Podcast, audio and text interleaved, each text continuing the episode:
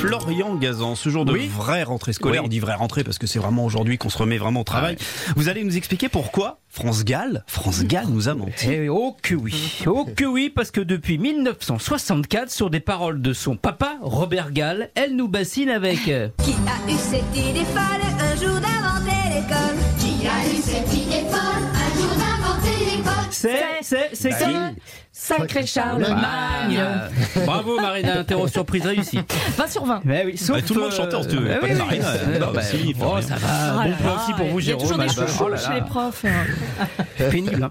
Bah, sauf qu'elle nous a menti, euh, cette bonne France. C'est faux. Charlemagne n'a jamais inventé l'école. Ah non, non. D'ailleurs, il n'a jamais eu non plus la, La la barbe, barbe fleurie. fleurie. Non, non, non. Ça, c'est une, c'est une erreur de traduction. Il avait la barbe florie. Et florie, comme Florin d'ailleurs, en vieux français, ça voulait dire brillante, blanche, barbe blanche, qu'il a eu vieux uniquement d'ailleurs, car auparavant, bah, comme tous les francs, il portait juste la moustache. Mais alors, Voilà. d'où vient cette histoire d'invention de l'école? Eh bien, ça vient d'un moine contemporain de Charlemagne qui s'appelait, c'est quand même assez dingue, Notker de Saint-Gall, comme France. ouais. Ah oui. C'est lui qui a façonné dans un recueil sa légende et cette histoire d'école qui existait depuis bien plus longtemps. Alors. Bah alors, Florian, vous qui avez une culture énorme, ça existe C'est depuis lui qui a quand alors texte. Justement l'école? Alors, petit cours, euh, merci Marina.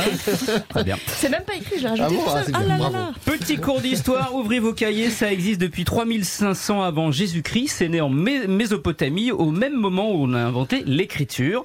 Les Aztèques, les Romains, les Grecs avaient des écoles. D'ailleurs, école vient du mot grec skolé qui signifie arrêt et s'appliquait à la période de repos après le travail, au temps libre. Eh oui, les Grecs, et là vous allez voir la tête de vos gamins quand vous allez leur dire ça, considérer l'école et l'apprentissage comme un loisir. Les Voilà. temps ont bien changé. Charlemagne, il n'a rien à voir avec alors Bon, si quand même un petit peu, ça vient pas de nulle part. Comme il était analphabète, ce bon Charles, il se rend compte qu'il a besoin de cadres compétents pour gérer son empire. Il ouvre donc l'ancêtre de l'ENA à Aix-la-Chapelle, une école d'administration. On y enseigne aux jeunes nobles l'écriture, la grammaire, l'astronomie, le calcul. Et en voyant les bons résultats, Charlemagne demande au clergé, eh d'ouvrir le même type d'école dans chaque monastère du pays.